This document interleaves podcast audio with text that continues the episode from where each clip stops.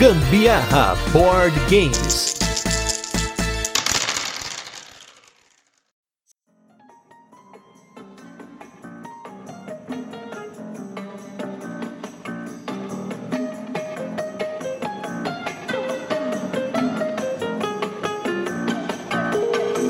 Beleza? Aqui é Gustavo Lopes, Gambiarra Board Games, hoje com mais um Virando a Mesa, esse quadro que vocês amam, no qual a gente traz pessoas envolvidas com o nosso hobby de jogos de tabuleiro para falar sobre suas experiências no hobby, sobre jogatinas, sobre coleções e muitas histórias para vocês ouvirem aí do outro lado. E hoje eu estou com uma cara muito mais do que conhecida desse podcast. Praticamente ele estava pagando boleto dos desses nossos boletos negativos aqui, né? Porque a gente produz por hobby, por amor e por um pouquinho de masoquismo também. E hoje eu estou com ele da hashtag Release Rio 1808, direto de vários lugares, mas no caso aqui está em Curitiba, não está no Rio. Estamos hoje com Anderson Butileiro. Tudo bem, Butileiro? Tudo bem, Gustavo? Tudo bem, pessoal? Quem que a gente vai entrevistar hoje? É...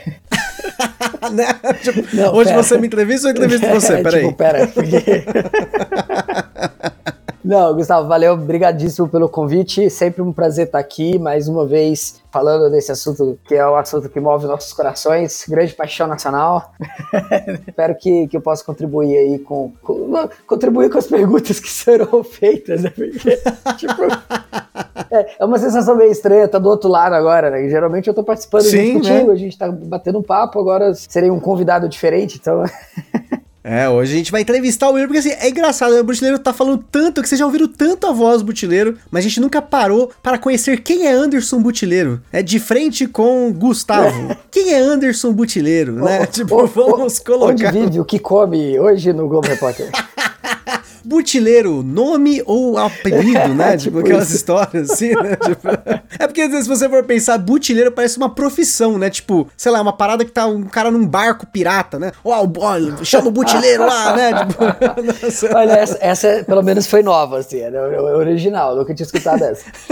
Mas, mas, cara, época de escola, assim, meu senhor, velho. Era, era butineiro pra cá, era botijeiro pra lá, mochileiro pro outro lado.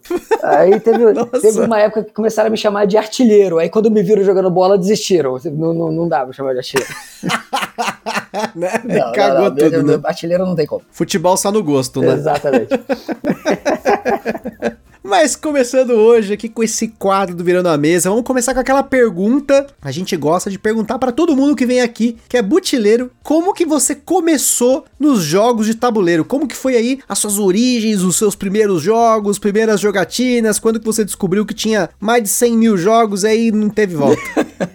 Cara, essa história na verdade é bem engraçada. Eu vou começar ela de um jeito diferente. Quando eu tinha mais ou menos uns 14, 15 anos, eu tava num, num acampamento, num retiro religioso, assim, com uns amigos, e numa das noites lá, um cara botou um War na mesa pra gente jogar. E aí, no meio da jogatina, assim, o cara queria fazer um movimento e eu questionei o movimento dele. Eu virei para ele e falei assim: não, cara, você não pode fazer essa jogada. Falei, não, claro que pode. Eu falei, não, não pode, tá na regra. Ele falou, ó, oh, cara, eu acho que não tá, não. Eu falei, ah, que isso, cara? Eu jogo esse jogo tem 10 anos, eu tenho certeza que não pode. Ele falou, pera, você tem 15 anos, você joga esse jogo há 10, você joga esse jogo... Quando foi a primeira vez que você jogou War na sua vida, cara?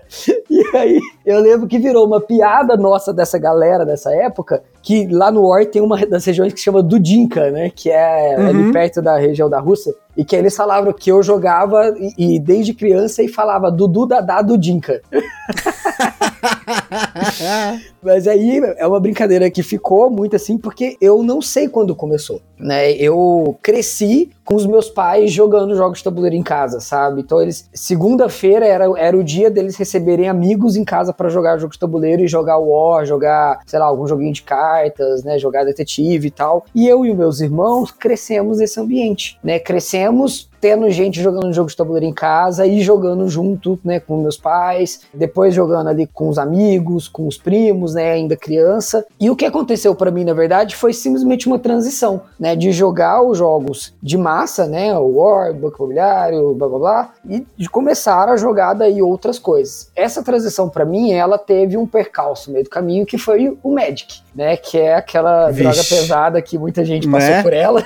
Ai, meu Deus do céu. então eu, de gostar de jogos, eu passei a jogar Magic com amigos, né, na escola. O Magic acabou me levando pro RPG, e eu tive um período durante o ensino médio que eu jogava RPG uma vez por semana com os amigos da, da escola. A gente terminava a aula, a gente ia jogar, sabe? No pátio da escola, assim, cara. A gente ficava jogando RPG. E depois eu retornei pro Magic e retornei daí pro jogo de tabuleiro, já daí conhecendo coisas que para mim na época era simplesmente jogos novos, né, jogos diferentes do que eu estava acostumado a jogar e que só mais tarde que eu vi, fui saber que era jogo moderno, né? Então eu tive contato com Catan e Carcassonne por volta ali de 2010, 2011. Ah, eu acho que eu joguei depois de Catan e Carcassonne, eu fui jogar o Risk Legacy, se eu não me engano, em 2012 ou 2013, que um amigo meu que tinha ido fazer o Sem Fronteiras nos Estados Unidos, quando ele voltou, ele trouxe o Risk Legacy. E aí aquilo ali fez minha cabeça explodir, né? Porque eu falei, caramba, tipo, Legacy, que parada é essa? Nossa, será, será que existe outras coisas assim, desse jeito e tal? E aí a gente foi procurar saber.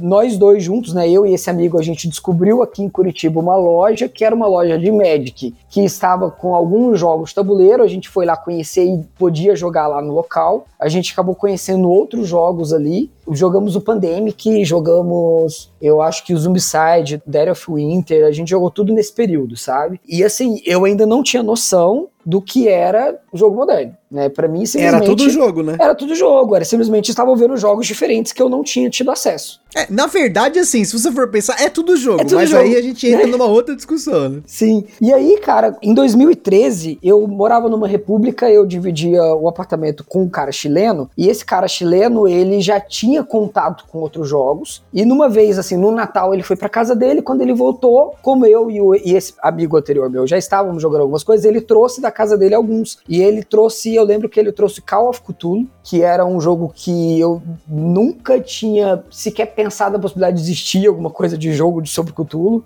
E ele trouxe mais um outro jogo que eu não lembro o que, que era. E eu lembro que quando eu vi aquela caixa, tava tudo em espanhol, a caixa do jogo dele. E eu falei, cara, eu não vou jogar esse negócio aqui em espanhol, velho. Desculpa aí, eu não vou jogar. Mas, mas quando eu vi a caixa do Call of Cthulhu, eu falei, cara, não, tem mais coisa aí eu preciso correr atrás e descobrir. E daí, numa ida numa outra loja aqui em Curitiba, que é uma loja de quadrinhos, que também tem coisas de Magic, Pokémon, Yu-Gi-Oh!, etc., a gente viu que tinha lá, o cara tinha uma cópia do Game of Thrones para vender e tinha uma cópia de um jogo do Senhor dos Anéis card game, cara, lá para vender. E a gente falou, cara, não, pô, Game of Thrones, Senhor dos Anéis, umas paradas que, né, já é uma coisa mais de cultura nerd, não sei o que e tal. Vamos jogar esses negócios, vamos descobrir. Só que antes de comprar, eu resolvi procurar na internet para saber o que, que era aquilo. Desse procurar na internet, eu descobri o BGG, descobri o Ludopédia, descobri o Ilha do Tabuleiro, que já estava abandonado já na época que eu cheguei, né? Que, que o Ilha do Tabuleiro, para quem não sabe, é o precursor da Ludopédia no Brasil, né? Quando a Ilha do Tabuleiro era mantida pela própria comunidade, né, pela galera que jogava na época. E quando eles, eu acho que eles perderam o servidor uma época, eu não sei exatamente a história, tá, mas eu acho que eles perderam muito conteúdo de um servidor na época e aí uns caras saíram e criaram o Redomenet, né, que virou o Ludopédia, né, uhum. né? E aí no Ricardo Gama e tal, e essa galera criou dessa época. Mas aí eu descobri, tipo, o Ilha do Tabuleiro, porque aí tinha uma resenha do Game of Thrones lá, e eu achei, e aí depois que eu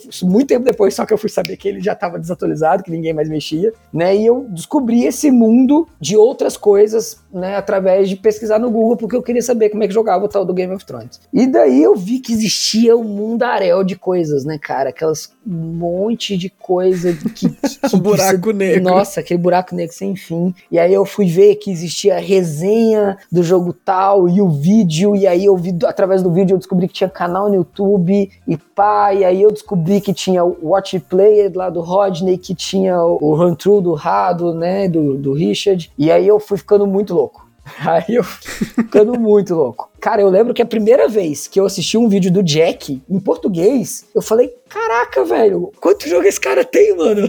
Sabe, tipo, velho, nossa, esse cara manja pra caramba, ele tem muito jogo, que loucura. e foi aí, cara, foi aí que eu caí nesse, nesse universo completamente sinistro. Cara, achei engraçado que você mencionou várias palavras aqui proibidas junto com o Butileiro, né? Ele falou de RPG, de Cutulo, Cutulo Butileiro, né? Tipo, estamos falando de Cutulo na sua história de jogador. Mas é engraçado, sabe por quê? Porque o Call of Cthulhu me fez ter interesse pelo universo e eu nunca joguei o bagulho.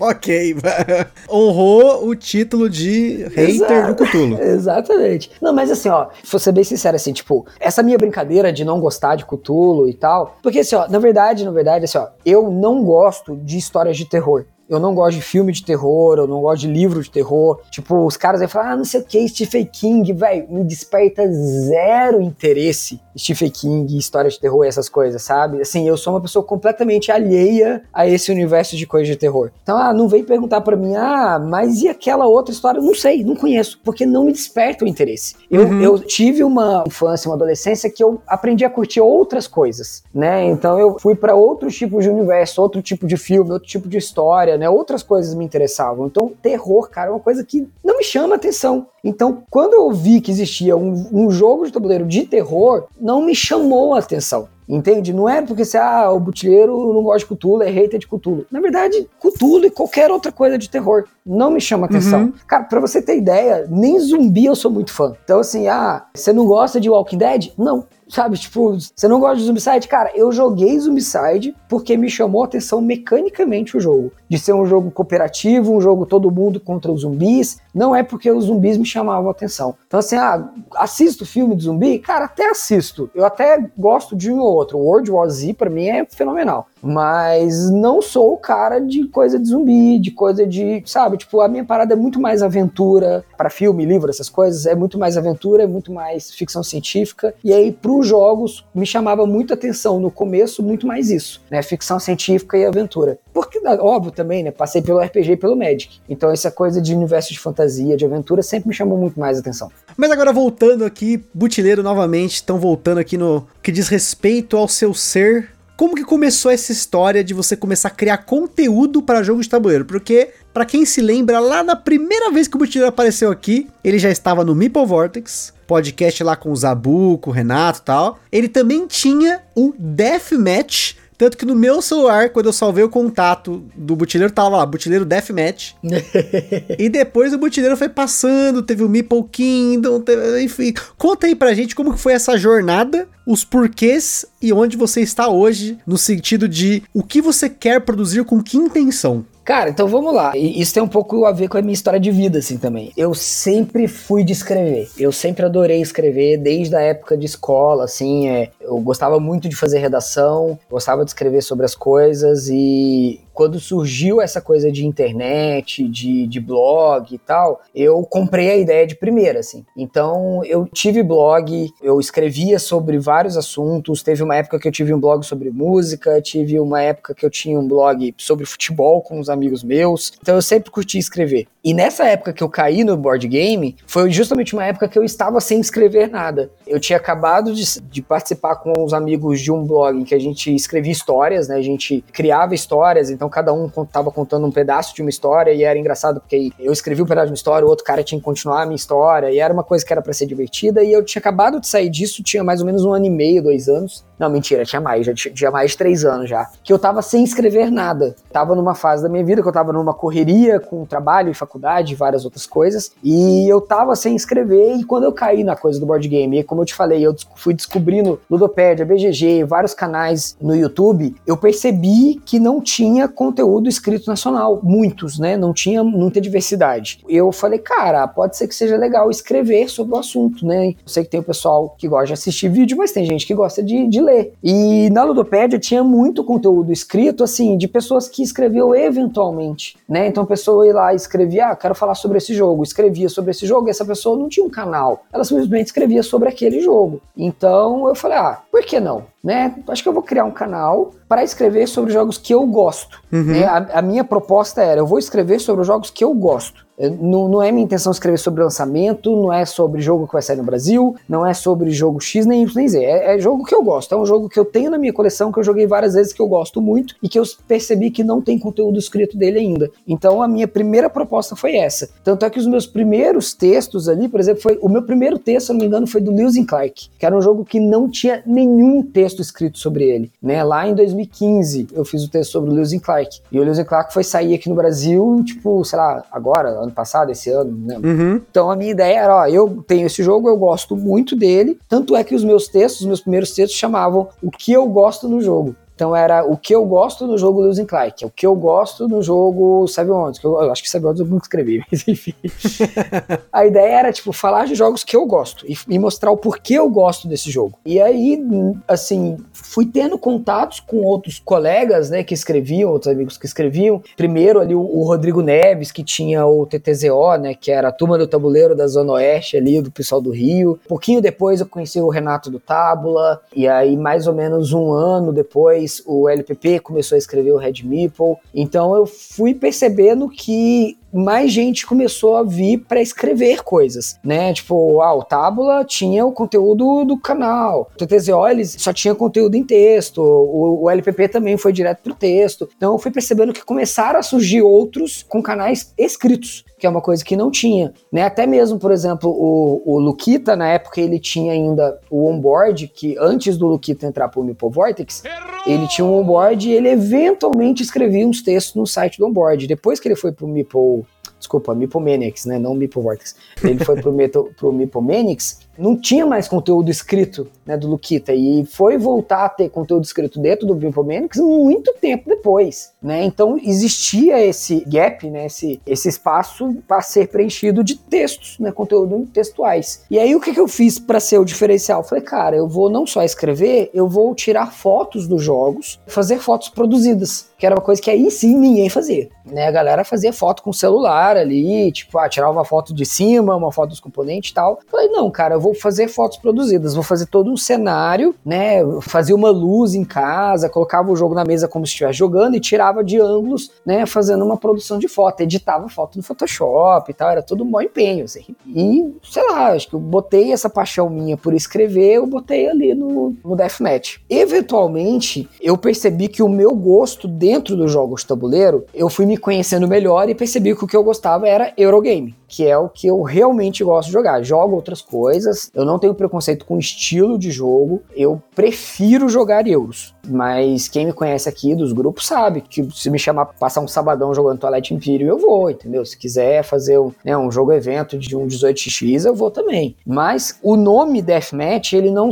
simbolizava mais aquilo que eu tava curtindo na época. O Deathmatch, ele tinha vindo da partida de xadrez né? O deathmatch é aquele momento derradeiro ali do, da partida de xadrez, né? Quando você tá nos momentos finais do jogo, é, uhum. é o endgame ali, né? Tipo, tanto é que o, a logo do deathmatch, ele era uma coroa do rei do xadrez. Quando eu percebi que, pô, eu não, tô, eu não falo de jogos clássicos, mas eu também não falo, né, de Aberry Games, né, de jogos temáticos, não falo de party games, o que que eu falo? Eu falo de euro. O que que euro tem? Euro tem cubinho e tem meeple. Pô, vamos mudar o nome do canal para poder fazer mais sentido aqui, né? Não fazia mais sentido manter o Deathmatch. E aí eu acabei optando por mudar pro Meeple Kingdom, e a ideia do Kingdom era para remeter ainda um pouco a ideia da coroa do Deathmatch que tinha lá e tal. Eu acabei juntando as coisas, virou o Meeple Kingdom. Nesse meio tempo, eu, o Renato e o Zabuzeta, né, do Jogatina BG, o Renato do Tábua, nós estávamos eventualmente jogando coisas juntos, porque estávamos os três morando em Curitiba, e a gente falou, cara, que a gente não tá produzindo conteúdo juntos? Por que a gente não, não, não faz um podcast bacana nós três, já que a gente tá jogando juntos, né? a gente é brother, a gente tem gostos diferentes, isso vai ser legal, porque vai dar uma química diferente. E nós nos juntamos e fizemos o Meeple Vortex, que foi um, um projeto que surgiu em 2019, a gente ficou seis meses, né, com ele no ar, e aí tivemos que parar por alguns problemas pessoais que o Zabuzeta teve, e agora, durante a pandemia, eu acabei abrindo mão de todas as outras coisas também, né, deixei o, o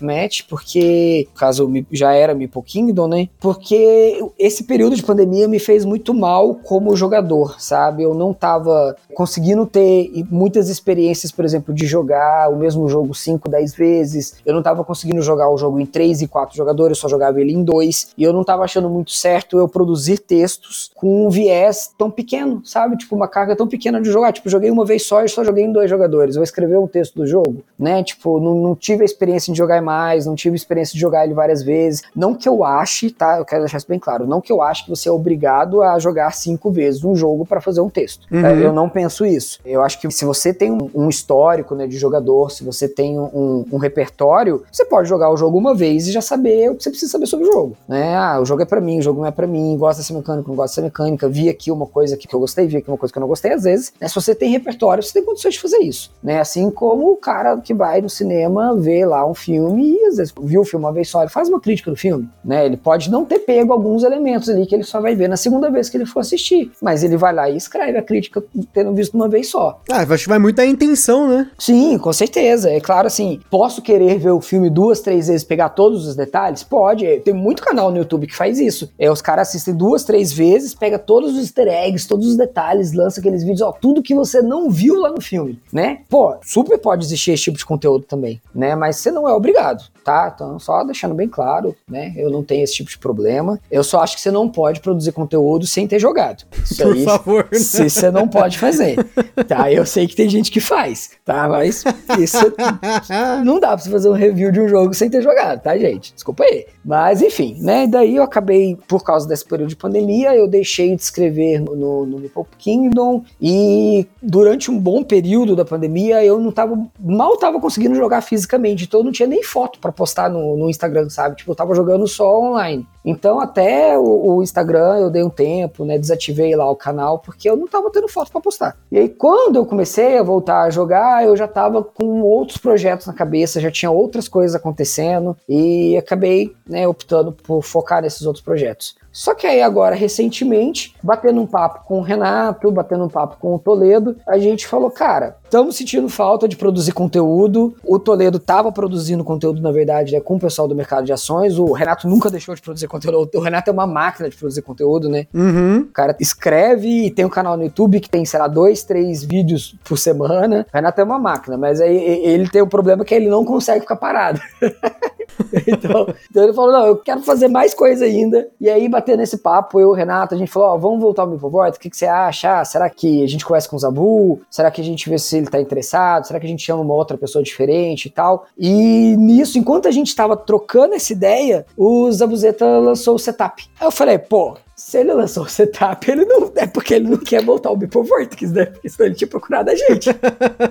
Falei, então tá, né, Zabu? Pô, então beleza. Aí eu fui lá, mandei, né, uma mensagem pra ele, ó, Zabu, então acho que a gente vai voltar ao Beeple Vortex, já que você partiu pra outro projeto, estamos trocando uma ideia aqui. E no bate-papo com o Toledo, a gente acabou falando, ah, Toledo, você quer participar com a gente? Acho que é melhor ter três em vez do que só dois. Ele comentou que o mercado de ações não estava exatamente da forma como ele queria, ele queria poder abordar outras coisas, falar de outras coisas, então a gente juntou forças para poder voltar com o Meeple Vortex. E em termos de produção de conteúdo é isso. Hoje estamos apenas com o Meeple Vortex que é para ser um podcast, não é rival do Gambiarra.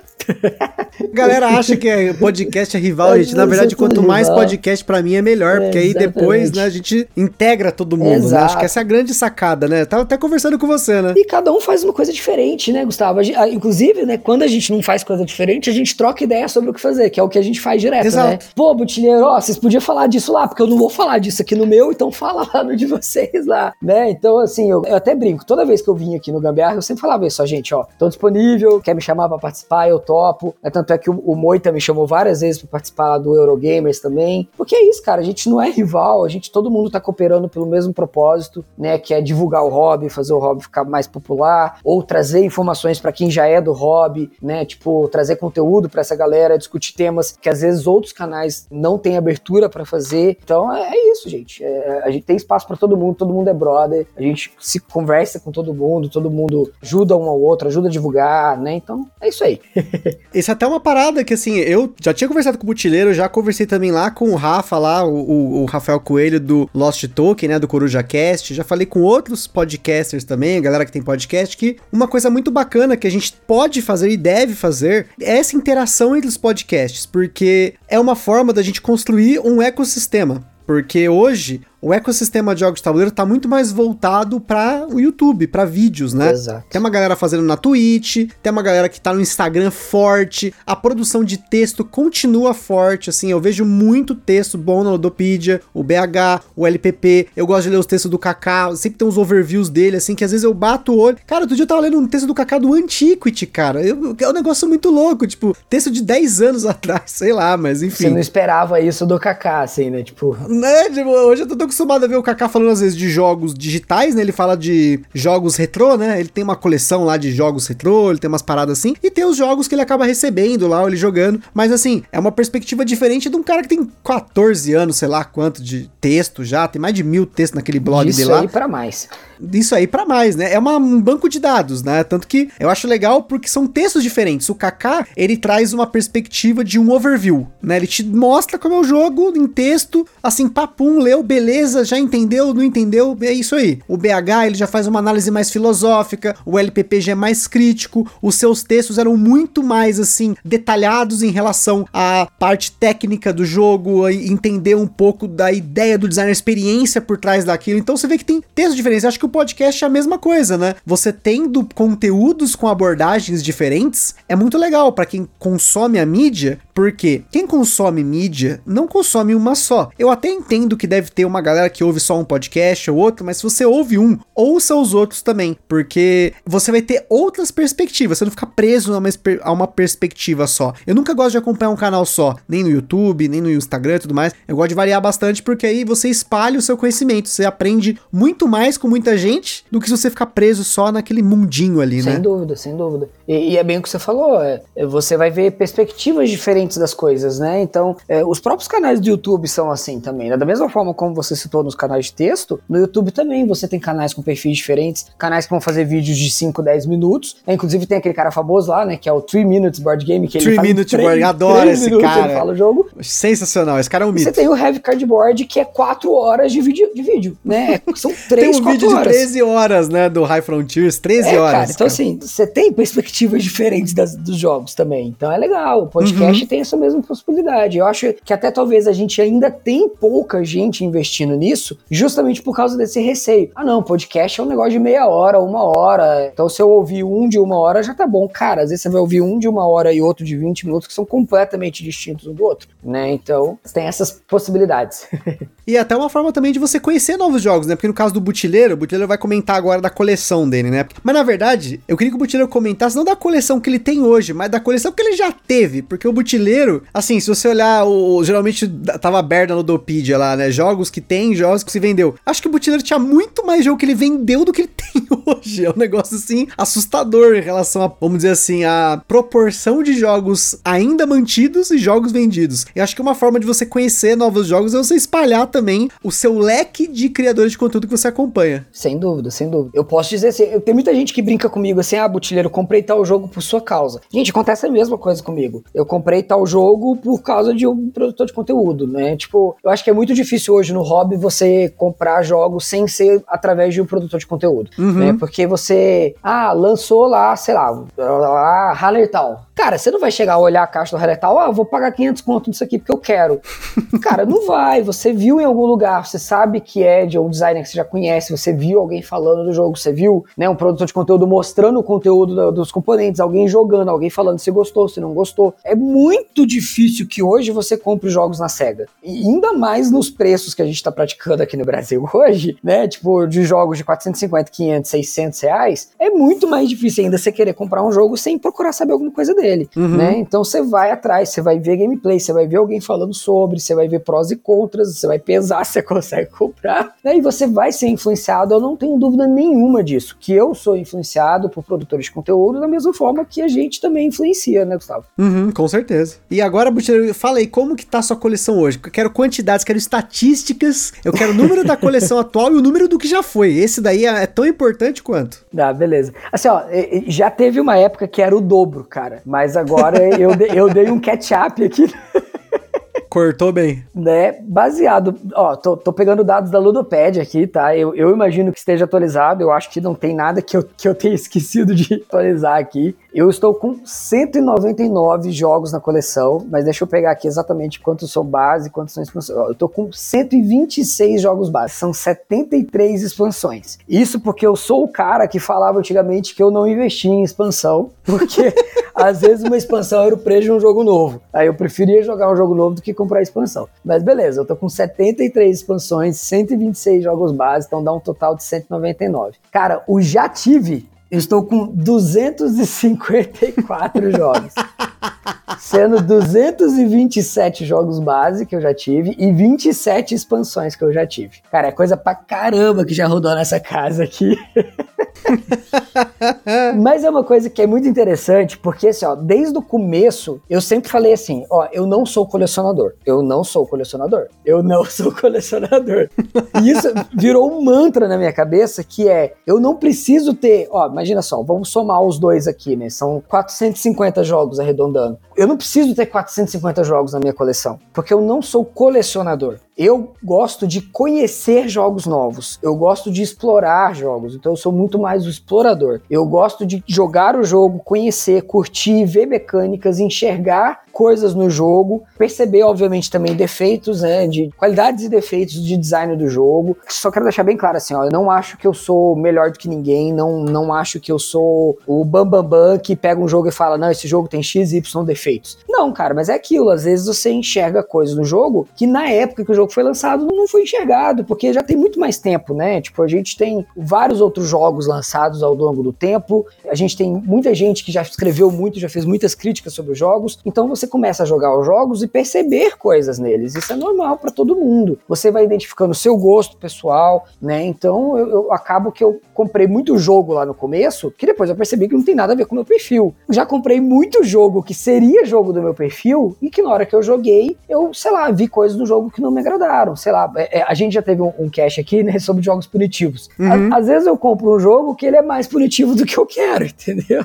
né, gostei demais do jogo mecanicamente, mas ele é muito punitivo. E daí não me agrada, eu não quero sofrer enquanto eu tô jogando. É meu perfil de jogador, eu não gosto de sofrer Sim. jogando. Ou então é, a expansão, sei lá, às vezes deixa o jogo complexo demais. Eu não, eu gosto do jogo do jeito que ele é o jogo base. Quem me conhece sabe, eu gosto de jogo complexo, adoro um Vital Lacerda, entendeu? Mas às vezes, assim, é diferente eu pegar um jogo do Vital Lacerda que o jogo base já é complicado, já é complexo, já é, já é um jogo pesado, ou eu pegar um jogo, sei lá, tipo Terraform Mars, que para mim ele é um jogo super gostoso e que você soca nele uma expansão, ele, por exemplo, reviravolta, e ele dá uma complexidade no jogo que não precisava ter, né? Então, os jogos vão passando pela coleção e a gente vai percebendo esse refinamento, sabe? Ó, eu não sou colecionador, eu não preciso ficar com tudo que eu comprei na coleção, né? Eu não preciso segurar todos eles. Então, uhum. eu brinco, existe aquela frase, ó, se você ama, deixe ir, se, se ele voltar é porque, né, sabe aquela parada assim? Então, assim, uhum. joguei o jogo, eu deixo ele ir, sabe? Daí, se um dia ele voltar...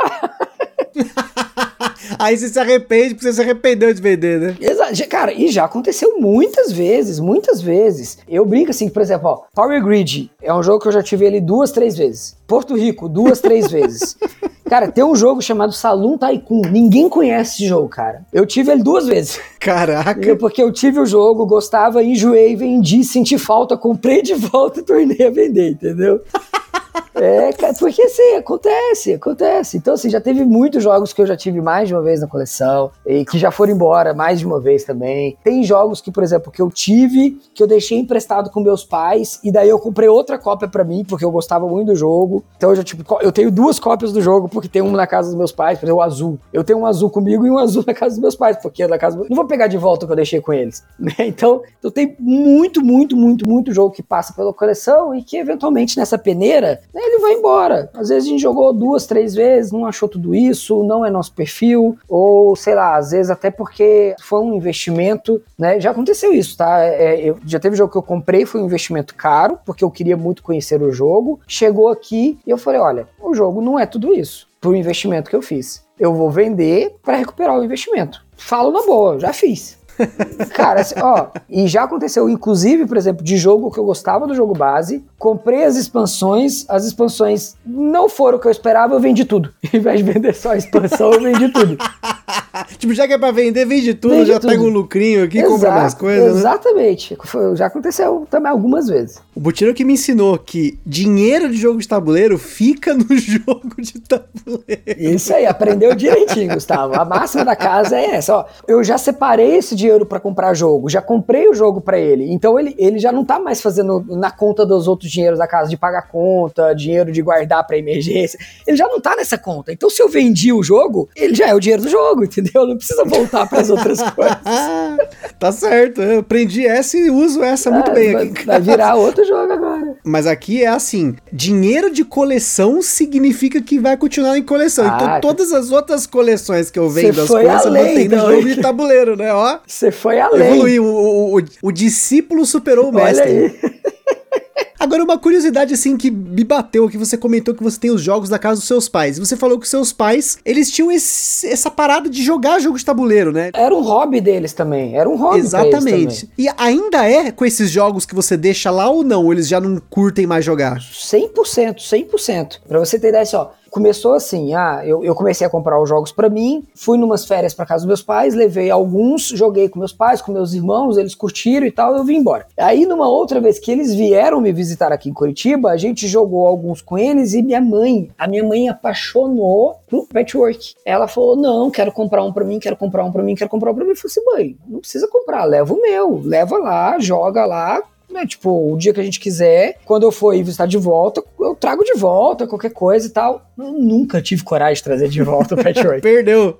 nunca tive coragem de pegar de volta. E aí aconteceu a mesma coisa com Azul, com Seven Wonders, com, sei lá, foi acontecendo, sabe? Tipo, eu levava os jogos pra lá, eles jogavam. E assim, os meus pais moram na mesma cidade que a minha irmã e o meu irmão. Né? Só eu que moro em outra cidade. Então lá, eles jogam com meu irmão, com a minha irmã. Né? O meu irmão casado, tem filhos e tal. Os meus sobrinhos vão pra casa dos meus pais para jogar, sabe? Então eles falam assim: ah, vou lá na casa do vovô e da vovó, que tem o, os jogos lá. Então eles vão para jogar. Eu tenho um sobrinho de 10 anos que ele é, é melhor que todo mundo em Carcassonne. Né? Então, Caraca! Quando eu fui pra Alemanha, na segunda vez que a gente foi pra feira de Essen, eu trouxe um jogo que era específico para dar pra minha mãe. Então já virou uma coleçãozinha deles, sabe? Eles já devem ter lá uns 20 jogos modernos, que é a coleção deles. Caramba, que da hora. Sim, porque eu fui trazendo, né? Tipo, algumas coisas eu deixava com eles e outras, eventualmente, por exemplo, minha irmã comprou e deixou lá. Aí teve um outro que o meu irmão comprou e deixou lá. E eles ficam sempre na casa dos meus pais, porque é o lugar onde eles jogam, né? Tipo, na casa do meu irmão ele fala que não tem como jogar lá, porque as crianças fazem muita bagunça, não tem como jogar,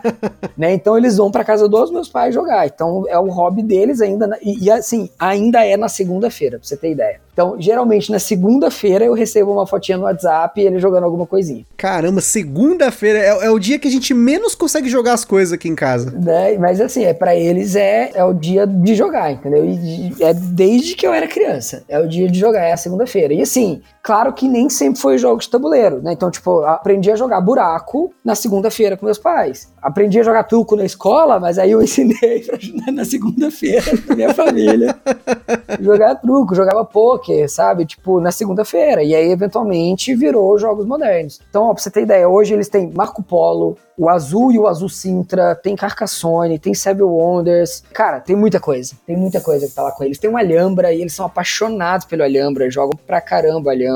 O Arboretum tá na minha mãe. Tem uns joguinhos da Paper Games que estão lá com eles, é, tipo Arquitetura, o No Tank, esses joguinhos de caixa pequena. Eu deixei lá porque a gente não joga eles de dois, uhum. né? Geralmente esses joguinhos assim não, não são jogos para jogar de dois. Então deixei lá. Quando a gente for lá, joga lá com eles. Então eles já estão com uma coleçãozinha bem legal lá que de joguinhos deles. É, virou uma tradição familiar, né? A palavra que eu queria buscar é isso, tradição, Tradição familiar. familiar, muito bom.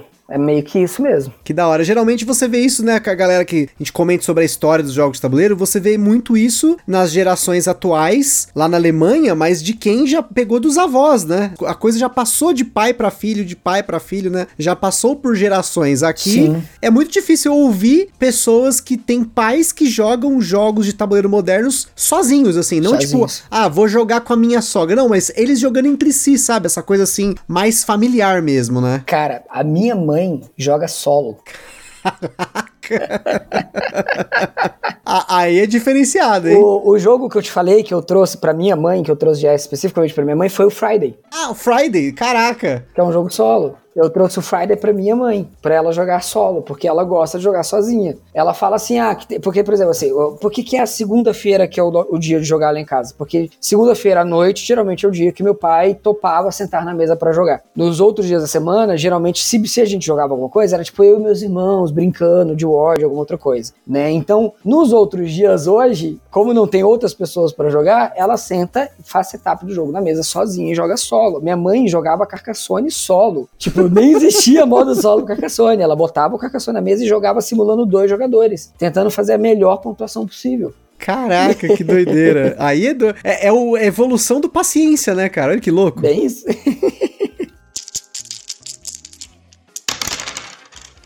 E agora, por falar em experiências, né? A gente sempre fala aqui de experiências com jogos. Você falou aí da sua experiência familiar aí. Mas vamos começar com as experiências que a gente gosta de ouvir aqui também. São experiências boas e ruins, começando geralmente pela experiência ruim, né? Aquele quebra-pau na mesa, aquele jogo que foi tão ruim que você nunca mais vai esquecer a experiência. Então, começando o Butileiro, quero que você eleja e comente com a gente a sua pior experiência com jogo de tabuleiro até hoje na mesa da sua vida, assim, disparado. Que você parou a pensar, pô, puta, essa aqui, esse dia aqui deu tudo errado. Esse dia foi louco. então, cara, assim, ó, eu tenho várias lembranças de jogar e brigar jogando com meus irmãos. Eu tenho muitas lembranças disso. De jogar o War e terminar brigando e não terminar a partida porque a gente brigou. É, então, assim, nossa, com meus irmãos, bri- brigar jogando era batata, era batata. Então, Normal, né? normal. Mas assim, depois de adulto, depois de começar a jogar jogo moderno, eu não tenho nenhuma experiência de treta na mesa, até porque assim, né, eu não sou jogador do Amerigame, do jogo temático e tal, desses jogos de atacar e não sei o quê. Não é muito minha praia, mas quando eu jogo, eu levo numa boa, sabe? Eu consigo entender, ah, tô jogando Twilight Imperium, vai ter um ataque ali, levo na boa. Pra mim isso é muito tranquilo. Então, pra mim, o que é pior experiência pra mim é uma experiência que o jogo em si trouxe uma experiência ruim, não por causa da mesa, não por causa das pessoas, né? Uhum. É porque o jogo me decepcionou de uma forma tão absurda que foi uma experiência péssima. E pra mim esse jogo se chama Time Stories, tá? Que é Caraca! Pra mim, é a pior experiência de jogando um jogo de tabuleiro que eu já tive na minha vida. Eu nunca mais sento numa mesa pra jogar essa porcaria. Mas assim, o que aconteceu? Venderam a ideia do Time Stories pra mim, assim, ó. Pô, fulano de tal falou que foi a melhor coisa que ele já jogou na vida. Ah, fulano lá do Dice Tower falou que é o melhor jogo de todos os tempos. Fala, cara, o jogo deve ser muito bom, né? Vamos conhecer isso aí, o que que é? E aí eu fui procurar saber sobre. Pô, Time Stories é um jogo de viagem no tempo, que você vai viajar no tempo pra resolver um, um mistério de não sei o que, isso, aquilo, aquilo outro. Falei, beleza, vamos ver o que que é, tá interessante, me chamou a atenção. Quando a gente foi jogar, o, o dono do jogo colocou o jogo na mesa e falou, olha, ele é um jogo de point and click. Sabe aqueles jogos da LucasArts dos anos Uhum. 80, anos 90, sei lá, Foot Throttle, Green Fandango, né, aquela parada, tipo, você vai no lugar, você vai escolher o que que você vai abrir, né, você clica naquele negócio ali com o seu dedo, tipo, Uhum. né, você, e você vai ler uma coisa que ele vai apontar pra você pra um caminho de uma história, não sei o quê. Falei, cara, parece legal, parece diferente. Mano, pra começar, começo de conversa, é jogo de viagem no tempo, o caramba. Não tem viagem no tempo naquela porcaria. Ah, Tá? Não, não tem Olha aí, viagem no denúncia. tempo no Time Stories. Qual que é a premissa do Time Stories? Você faz parte de uma organização, né, a organização Time lá, que é responsável por resolver problemas no tempo. Tá? Essa é a premissa do jogo. tipo o plot do Loki, da série do Loki. Exatamente. Então você vai voltar para uma época para resolver um problema. Qual que é o rolê da série do Loki? Ele volta para uma época, resolve o problema, vai para outra época, faz outra coisa, vai para outra época, faz outra coisa. Tem isso no Time Stories? Não tem. Não tem, não existe isso. Você vai, a, a, caixa base, a primeira história que você pegava, você ia lá para um sanatório, um bem estilo Cthulhu da vida, sabe? Bem naquele período Mansion Mads ali. Você vai para um sanatório e você tem que desvendar aquele negócio. Você viaja para outro lugar? Não. Então não tem viagem no tempo. O jogo se passa naquele lugar. Entende? Não, não tem viagem no tempo na parada. Sim, Ele se passa inteiro naquele lugar, naquele período. A outra história se passa em outra época. A outra caixa de expansão do jogo faz outra época. Não tem viagem no tempo no jogo. Entende? São cenários que se passam em períodos da história diferentes. Então, o jogo ele já se vende com uma mentira, sabe? Com, com um clickbait que não é verdade. E aí, qual que é a segunda coisa? Você tem um tempo que é medido em número de rodadas que você tem que desvendar o mistério do jogo naquele número de rodadas. Se você não desvendar naquele número de rodadas, você perde o jogo, mas você pode jogar novamente o jogo do zero. Você começa do começo do jogo, tá? Então não existe viagem no tempo. Que o migué deles é você voltou no tempo pro começo do jogo. Tipo, você simplesmente vai jogar o jogo de novo. Só que aí agora você tem uma rodada a mais para poder tentar resolver, entendeu? Ah, nossa, sério? Ah, que você... eu, eu, juro pra você, eu não conhecia a série. Não, assim, ó, tipo, eu não lembro se é isso, tá? Mas é tipo assim: você tem 13 rodadas para desvendar o mistério. Se vocês não conseguirem 13, você vai começar o jogo do zero, agora você tem 14. Se não conseguiu, você vai começar o jogo do zero de novo, agora você tem 15. Ele vai deixando mais fácil para até você conseguir resolver, entendeu? E, e só que assim, a, a, o Miguel dele é que toda vez que você joga e não conseguiu resolver e você volta pro começo do jogo, é tipo um reset. Você voltou no tempo. Entendeu? Você tá jogando o jogo de novo, caramba. Isso não é viagem no tempo. e, e, mas beleza, vamos, vamos tirar isso. Vamos ver o jogo mecanicamente. Cara, não existe estratégia no jogo. Não existe estratégia no fucking jogo. Existe sorte. Só existe um caminho que te leva até a resposta correta do jogo. Se você tinha que virar para direita, você virou para esquerda, é totalmente na sorte. Você pegou a dica errada, você não vai conseguir resolver o jogo nessa, nessa jogada, né? Nessa partida que você tá jogando agora. Porque assim, ah, você virou pra esquerda, você pegou uma dica que vai te levar para um outro lugar diferente, daí você vai pegar uma outra dica que vai te levar para outro lugar, que daí vai finalmente te levar para o lugar que era para você ter ido desde o começo, quando você era para você ter virado para direita, você virou para esquerda. E aí isso te faz, ao invés de resolver em 13, você vai precisar de 16, 17, 18 rodadas, ou seja, a partir daquela primeira decisão errada que você fez, você já, já está determinado que você não vai ter tempo suficiente para resolver o jogo. Então é um jogo de pura decisão na sorte. Então ele vai te dando dicas, mas aí a dica não é conclusiva, sabe? Não é aquela dica, olha, você tem que ir para a sala vermelha, aí tem uma sala vermelha. Não, é a dica é assim, olha, você tem que ir para uma sala onde tem um quadro vermelho, não sei o que, não sei o que. Aí tem duas salas com quadro vermelho, você tem que escolher entre A ou B, entendeu? Então, assim, é, é puramente na sorte. Então não existe estratégia no jogo. Ele é praticamente um jogo de escape room, sabe? De você ter que ir achando as coisas até te levar para a saída, que é a única resposta possível da saída, né? E assim, cara, a gente perdeu a primeira, jogamos a segunda, perdemos a segunda. A gente falou, ó, não vamos jogar de novo, porque a gente já tava mais de três horas jogando o negócio, tava super cansado. E a gente olhou um pra cara do outro assim na mesa e falou assim, e aí, o que vocês acharam? E todo mundo naquela expectativa assim, ninguém falou, esperando que alguém fosse falar que não gostou, que a gente tava com medo medo de falar que não tinha gostado do jogo.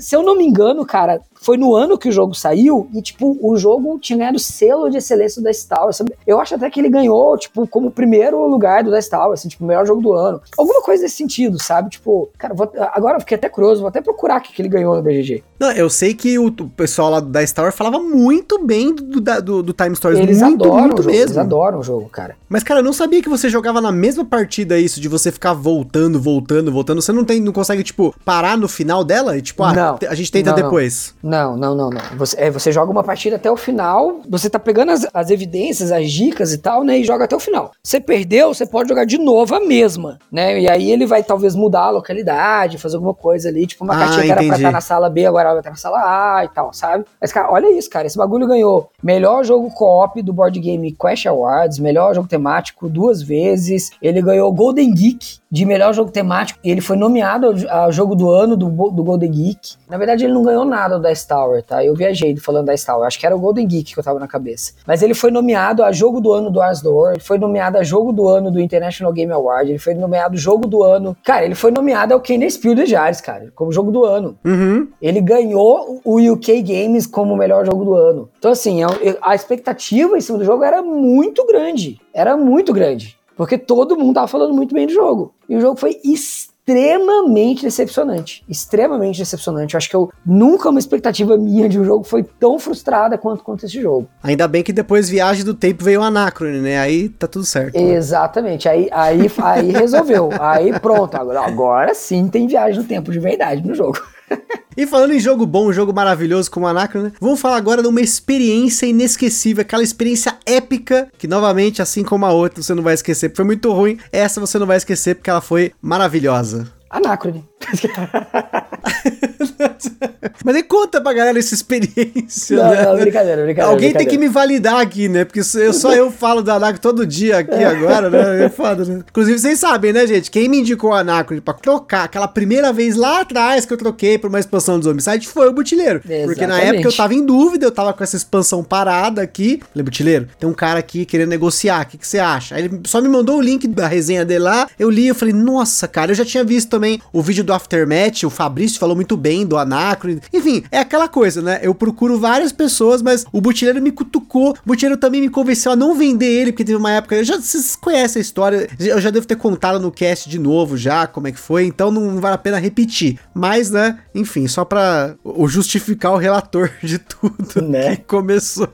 Não, eu, eu, eu até falei brincando, Anacro, assim, hoje, hoje, para mim, a melhor experiência que eu tenho jogando um jogo de tabuleiro, o jogo que mais me uma experiência gostosa de sentar e jogar é o Anacre. Mas não quer dizer que a minha melhor lembrança seja do Anacre. A partida mais sim, épica que eu sim, joguei sim, foi do Anacre, né? Foi uma brincadeira. Cara, assim, ó, de jogos modernos, tá? É, inclusive é um jogo que nem é tão moderno assim, na verdade, mas uma das experiências recentes que eu tive, que foi uma das melhores experiências que eu tive jogando, foi extremamente divertido, foi um contexto em que foi um plot twist que ninguém esperava na mesa, foi jogando uma partida de Dune, cara, o Dune antigão, o Dune raiz, Nossa. 1979. Para quem não sabe, o, esse Dune de 1979 teve uma segunda edição agora recente, em 2019. Eles mexeram algumas coisinhas no jogo, né, que estavam um pouco datadas, eles mexeram algumas regrinhas, mas em essência é o mesmo jogo. E aí um brother aqui nosso comprou o jogo pouquinho antes de começar a pandemia, cara. E ele falou: não, vamos jogar, a gente quer jogar com a mesa cheia, são seis jogadores, vamos colocar esse negócio na mesa, vai ser legal e tal. E eu falei, cara, ó, eu não sou exatamente um jogador de jogo temático. Quem me conhece sabe. Só que eu sou louco por Duna. O Gustavo sabe muito bem disso, quem me né? conhece sabe muito bem disso, que eu sou fanático por Duna, eu adoro uh, os livros, adoro os filmes, no caso, o filme, né, o segundo ainda, esse, o outro não saiu ainda, mas eu já adoro ele já também. Mas já falei que o melhor não saiu, que é o Duna de Jodorowsky, gente, esse seria o melhor filme da história, Você mas sabe não vamos que eu só te ignoro quando você fala isso.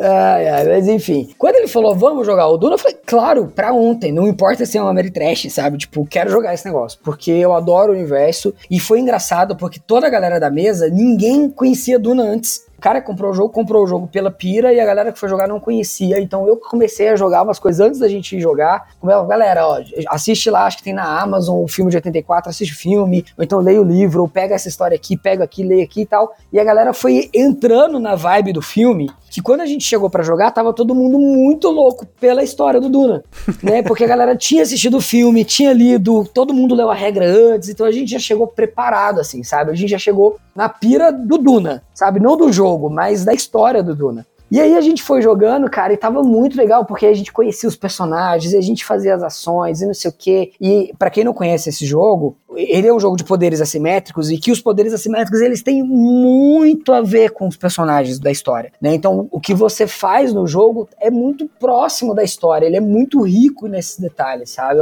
É uma implementação muito boa da história. E eu peguei lá para jogar como personagem, eu joguei com as Bene Gesserit, né, que são as que podem prever o futuro, né, e faz todo aquele rolê. O poder assimétrico das Bene Gesserit é que no começo do jogo, você pega um token de uma das outras facções que tiver na mesa, você escolhe um dos, dos tokens, que é quem você acha que vai vencer o jogo no final. E você pega um número de 1 a 7, são 7 rodadas, você pega um número de 1 a 7, falando em que rodada que essa pessoa vai vencer. Então você faz uma profecia, fulano vai vencer em tal rodada. E se acontecer no jogo exatamente o que você previu, você ganha o jogo, não a pessoa que ganhou.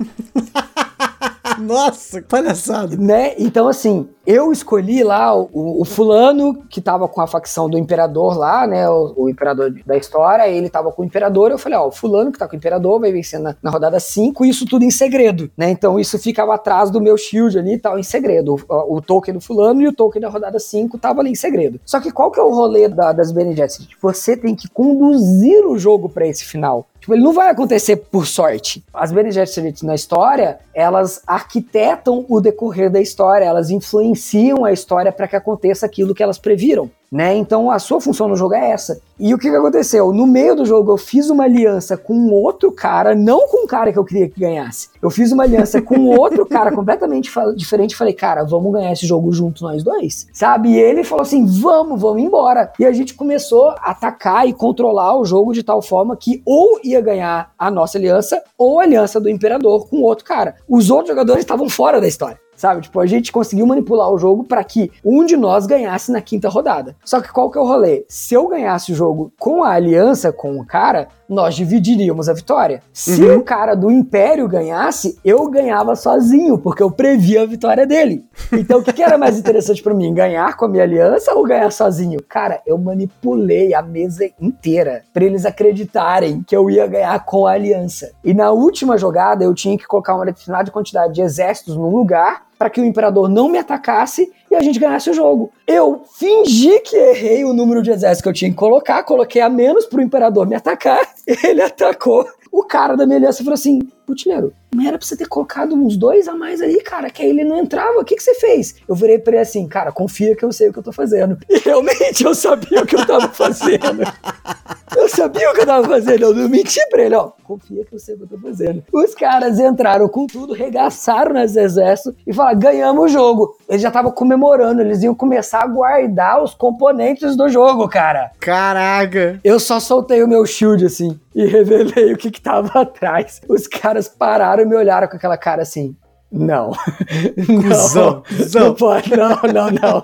Não, não, não, não pode ser, cara. Assim, eu, eu, esperei os caras comemorarem a vitória, velho. Eu deixei eles falarem um monte que tinha ganhado o jogo. É tipo o Oscar errado, né? Sabe? Lembra do Oscar é errado? Isso, exatamente. Eu deixei eles subirem lá, pegar o troféu, dar o discurso deles. Aí eu falei, então, galera, na verdade fui eu que ganhei aqui, ó. Que maldito. Ai, cara, é, daí não tem como. Essa é, é, sem dúvida a experiência mais épica que eu tive jogando o jogo de tabuleiro, sem dúvida nenhuma. Assim. Agora vamos para as perguntas da galera. Eu selecionei algumas das perguntas aqui, até para a gente não se estender muito. Começando aqui com o Bruno Pereira. Ele fez duas perguntinhas numa só. A primeira delas foi qual a sua mecânica favorita, e a outra foi uma pergunta enigmática. O Bruno tá sempre com as perguntas enigmáticas. Ele mandou assim: E como tu vê os mimimis dos, entre aspas, experts? Porque incomoda? Forte abraço. Essa segunda pergunta eu gostaria que Cara, você interpretasse. É, eu não vou influenciar. Aí, vamos, responder a, a interpretação da pergunta. Vamos pela ordem aqui. Cara, mecânica favorita, mano, é muito difícil essa pergunta. Se, se, você me perguntasse se são uns três anos atrás, eu te responderia work placement assim, de olho fechado. Fácil, facilmente, muito fácil, muito fácil. E eu sei que é a mecânica favorita do Gustavo também, então. Sim. É muito, muito simples aqui. De olho fechado. De olho fechado. Só que, cara, depois que eu comecei a jogar, talvez nem três anos, acho que uns quatro anos atrás, depois que eu comecei a jogar mais algumas coisas com deck building, principalmente porque tenho vários jogos que misturam, né, deck build com work placement, tem jogos que tem maneiras diferentes de implementar a ideia do, do work placement com cartas, com outras coisas, né? Por exemplo, Losing Clark faz isso muito bem. O próprio Dune Imperium, né? Que é um jogo mais recente, que tá todo mundo falando do jogo, que é um deck build com work placement, não sei o quê. E, cara, eu tenho gostado muito, muito, muito, muito da, da mecânica de deck build. Muito mesmo, assim. É em euros, tá? Deck build de Eurogame, assim. De GWT, de Dune Imperium, sabe? Essa coisa de você começar com uma quantidade de cartas que fazem uma coisa padrão, geralmente todo mundo começa com o mesmo tanto, e o diferencial do jogo é as cartas que você pega ao longo do jogo, que é totalmente sua decisão estratégica, sabe? Isso é uma coisa que eu gosto demais na mecânica do deck build. O que eu vou trazer para minha mão é tudo minha decisão. Se eu fiz ruim, se eu joguei mal, a culpa é minha. O problema é Porque seu. eu né? que mandei mal, ou eu não peguei as cartas na hora certa, ou eu não limpei a minha mão das cartas ruins para colocar as boas primeiro, sabe? Então, assim, eu gosto muito desse poder do deck build de que tá na mão do jogador, né? Então, isso é uma coisa que me atrai demais, essa mecânica. Tem os jogos, né, que eu, do, do, dos meus projetos aí que eu tô fazendo de deck building, tem um, um, específico de deck building, e eu gosto muito de, de pegar essa ideia e tentar transformar ela numa coisa um pouco diferente, né? Então, jogos que aplicam deck building para coisas fora do comum são os que eu mais gosto. Mas eu acho que o work placement não fica tão atrás assim, não, tá? É, assim como o Gustavo, eu também tenho muito jogo de work placement na coleção. Uhum. Também gosto muito do work placement de maneiras diferentes, né? Work placement com carta, work placement com dado, aquele work placement lá do, do Invasores que você coloca um, tira um, né? Eu gosto muito de ideias diferentes de work placement também. A segunda pergunta, cara, eu, eu não sei se eu entendi exatamente o, o que, que ele quer dizer, assim. Mimimi dos experts seria tipo. Cara, eu não sei se eu entendi a pergunta, na verdade. É, eu também, sinceramente, eu fiquei assim, porque ele falou assim, como tu vê o mimimi dos experts, entre aspas, né, o experts, porque incomoda. Agora eu não entendi se esse mimimi dos experts, assim, eu acho que tô chutando alto, hein, Bruno? Pode ser que eu esteja completamente errado, a gente não vai responder sua pergunta. Mas a gente vê muito na comunidade, às vezes, a galera que, tipo, fica muito focada em jogos, entre aspas, expert. E às vezes fica com mimimi de outros jogos ou de algumas experiências tudo mais. Só não sei se é bem isso que ele quis dizer. Assim, eu geralmente comento disso aqui, então pode ser que seja. Pode ser, é, eu acho que faria sentido. Cara, interessante, interessante. Eu sou um cara que, assim, ó, em termos de jogador, tá? O que eu jogo, o que eu gosto de jogar, eu me considero talvez um expert. Tá? Nesses termos, tá? Tipo, jogador de jogos expert, né? Só pra ficar bem claro. Uhum. Eu prefiro jogar jogos expert ou jogos dos connoisseur, né? Que é o, o termo que, que, Né? que alguns lugares usam, o, os Kenner Spiel, né?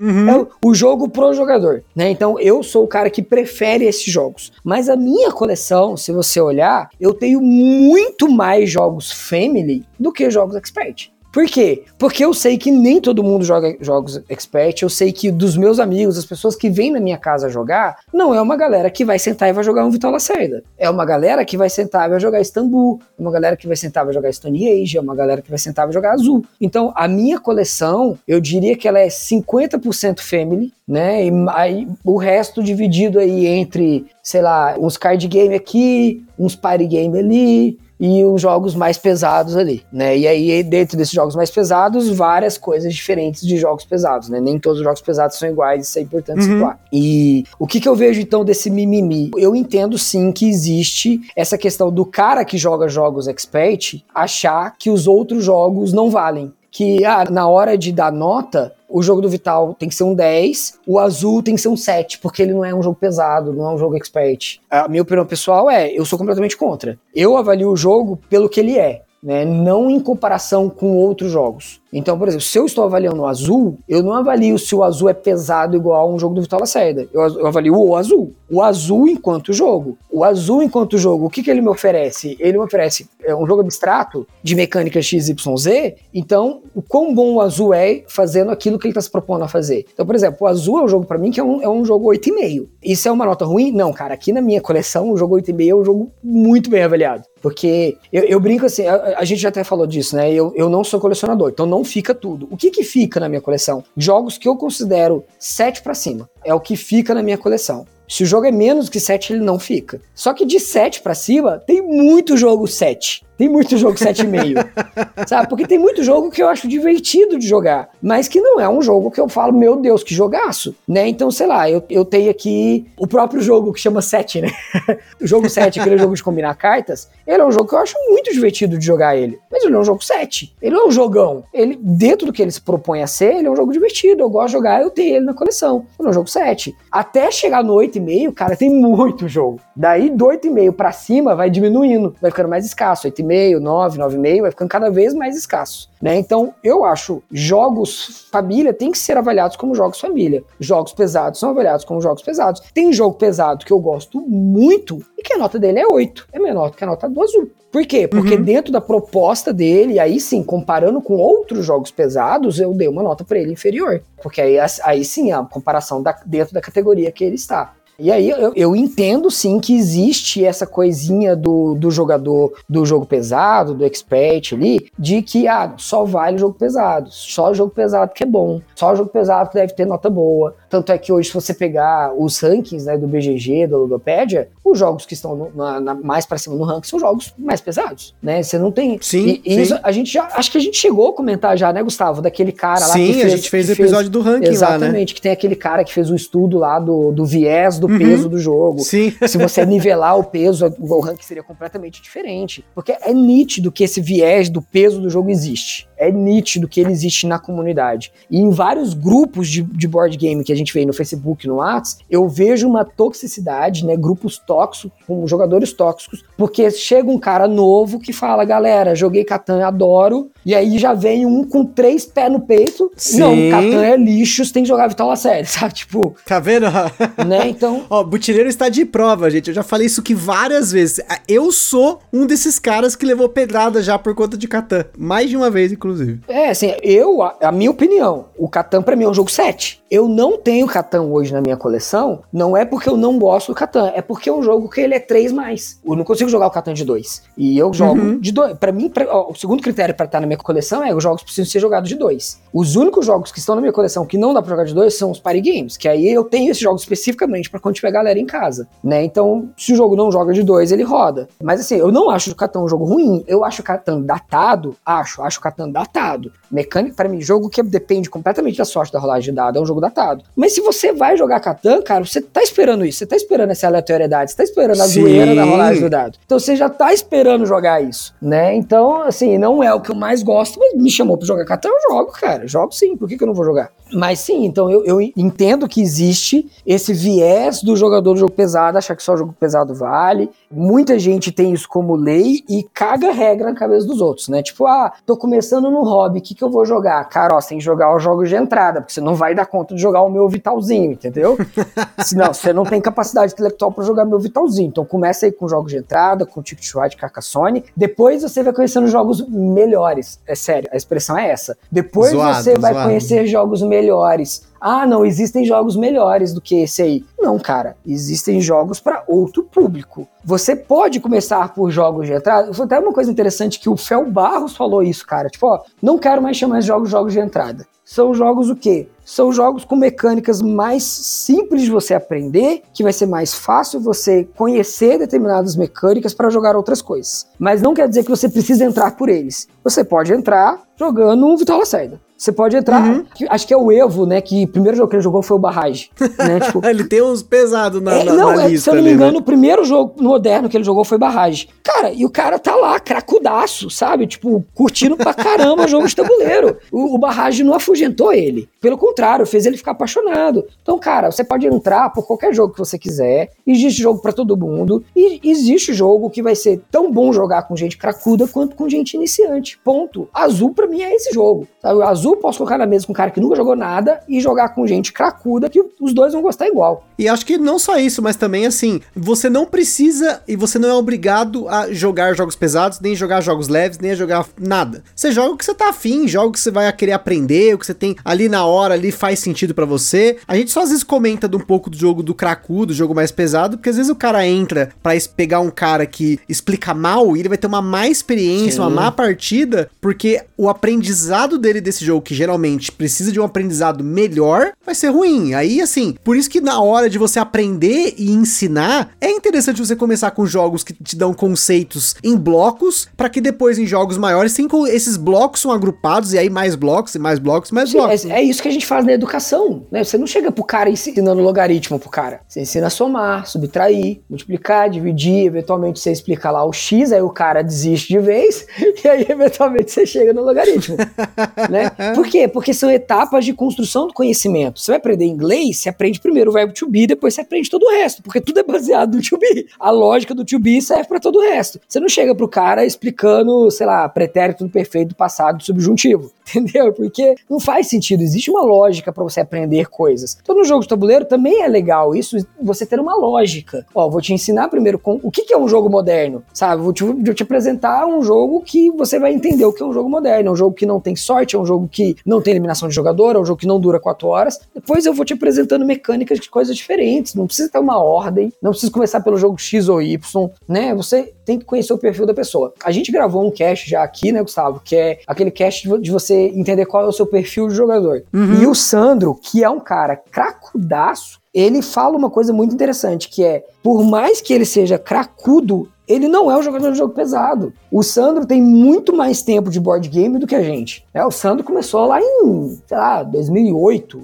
2005 da vida. E ele achou que a tendência natural era ir para jogos mais pesados. Então ele falou: preciso comprar jogos pesados. Ele chegou lá, bateu e falou: opa, não é para mim. Uhum, Né? sim, E- e, e ele deu- deu um passo atrás, assim. deu um passo atrás. entre aspas, né? Tipo, a- em questão de complexidade, não em jogador. Isso aí não, questão de não é mérito pelo nenhum, né? contrário, o Sandro hoje deve conhecer muito mais jogos do que a gente conhece. Só que ele tem outro perfil de jogador, né? Ele investiu em outro tipo de nicho. Assim como os caras que investem lá no nicho dos war games conhecem uma cacetada de jogo que a gente nunca ouviu falar, mas que é o jogo Uhum. do nicho dele. É o jogo do nicho do 18x, é o jogo do nicho do cara que só joga jogo abstrato. Tem um carinha num, num grupo de board game que, tá- que eu tô participando, tem 1.400 pessoas ali e tal, e tem um cara que é muito divertido ele. O o cara chama Henrique, ele é lá do Mato Grosso. E ele é assim, ele é fanático, fanático pelo Catan. Esse cara, ele tá no hobby há mais tempo que eu, pra você ter ideia. Ele tem Catan, Seven Wonders, ele falou que ele nunca jogou Ticket Ride, nunca jogou Carcassonne, sabe? E o negócio dele é Catan. Sabe, tipo, ele tá há 10, 15 anos no hobby e ele quer jogar Catan. Ele não se importa A com pira outros do jogos. cara, É a né? pira Tipo, do cara. foda-se, né? Ele não se importa de jogar outras coisas. Ele reconhece que existem outras coisas. Ele fala assim: Poxa, tal jogo parece muito legal, acho que eu deveria conhecer. Mas ele não vai atrás, sabe? Então a gente, a gente começou a falar muito do GWT esses dias lá. E ele falou: Cara, esse jogo tá me chamando a atenção. Eu acho que eu vou investir nesse porque esse parece o tipo de jogo que eu vou gostar, sabe? Mas aí o cara tem Catan, Seven Wonders e vai ter um GWT na coleção.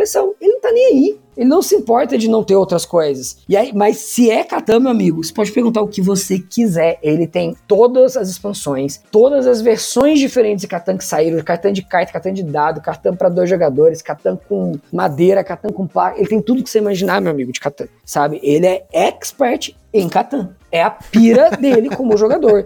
Então é muito importante você conhecer o seu perfil, saber o que, que é pra você, né? E a gente tava falando de um negócio que eu nem lembro mais o que, que era, a gente chegou nisso. Não, mas agora já emenda na outra pergunta aqui do Alex Cirino. O Alex Cirino perguntou até uma coisa que tá relacionada com os cracudos e também tá relacionado com o outro lado do butileiro, que é o lado de designer de jogos, né? Mas a pergunta do Alex foi o seguinte: por que o desenvolvimento de jogos econômicos e complexos no Brasil nunca foi forte? E eu acho que tem tudo a ver com essa questão do perfil do brasileiro, pelo menos até então, né? Sim, sem dúvida nenhuma. Eu acho que a gente passa por duas coisas distintas. A, a- a primeira é ela. Existia uma dificuldade das editoras, publicadoras, e distribuidoras brasileiras de trazer jogos pesados. Porque se você trazia um jogo pesado, ele era muito caro. E a galera não estava disposta a- comprar jogo caro, então a galera preferia jogos mais leves, mais baratos. Isso fez com que a galera se acostumasse a jogar jogos de um determinado perfil, né? Jogos mais família, jogos mais em conta, ou eventualmente, quando o cara tinha grana pra investir, era o cara do Ameritrash, é o cara que investia miniatura, é o cara que investia nesse tipo de jogo. Então, teve um período que a gente tinha um monte de designer desenvolvendo o jogo Ameritrash. Um monte. Quer dizer que eles lançaram? Não. Só quer dizer que tinha muito cara desenvolvendo Ameritrash. Porque todo mundo achava que pra você ganhar dinheiro como game designer, você tinha que lançar um Ameritrash. Isso não deixa de ser verdade, tá?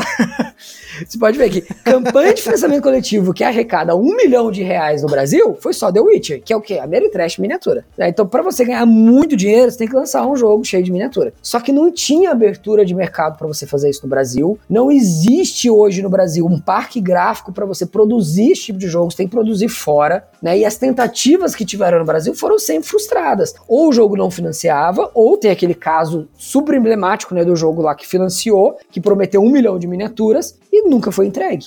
Né? Que os caras desapareceram, todo mundo perdeu dinheiro. Foi lá o primeiro caso de sucesso lá de financiamento coletivo de board game no Brasil e ninguém nunca viu o jogo, nunca viu a cara do jogo, porque não tinha como produzir o jogo no Brasil, o cara desapareceu. E aí passa por uma segunda coisa, que é o brasileiro tem essa fama de ser o cara da zoeira, o cara do jeitinho, né? O cara do, do malemolência, da né? malemolência, da malandragem. E aí por causa desse perfil que para mim é um estereótipo completamente furado do brasileiro. Eu conheço, sei lá, meia dúzia de pessoas que encaixam nesse estereótipo, né? De um milhão de pessoas que você conhece nesse mundo, né? Tipo, eu, eu conheço pouquíssimas pessoas que se encaixam nesse estereótipo. O brasileiro não é essa pessoa, mas por causa do estereótipo do brasileiro, as pessoas achavam que o jogo de tabuleiro brasileiro, a escola brasileira, tinha que ser uma escola da zoeira, a escola da malemolência, a escola da malandragem. Então, que o jogo brasileiro ele tinha que estar baseado ou num tema de zoeira ou numa mecânica de zoeira. Né? Então, ou era aquele tema, ah, vamos zoar os políticos, vamos zoar as igrejas, vamos zoar jogador de futebol, sei lá, zoar qualquer coisa. Ou a mecânica tinha que ser uma mecânica de zoeira, uma mecânica de peteleco, uma mecânica de trivia de zoeira, sabe? Tipo, então, o, os primeiros designs que apareceram e que as editoras investiram foi por isso, foi porque, ah, tipo, ah, tudo é zoeira, então vamos lançar o jogo também de zoeira. E ficou muito tempo esse estigma do board game nacional que os designers brasileiros só faziam um jogo desse tipo. Jogo de muita sorte, muita zoeira e com temas de zoeira. Só que isso não era uma verdade. Já tinha muita gente produzindo coisa diferente que não chegava no mercado, não tinha impacto, não tinha financiamento, né? não tinha investimento. Então ficava de lado. Mas se você pegar toda essa galera que está lançando o jogo hoje, você pode perguntar sem dúvida nenhuma. Não sei se você já chegou a fazer entrevista aí, por exemplo, com o Rodrigo Rego, com o Leandro. Se pegar essa galera, essa galera está desenvolvendo o jogo há muito tempo há muito tempo, mas não tinha espaço. Então, tem muito designer fazendo jogo family, jogo family inteligente no Brasil. Tem muito designer fazendo jogo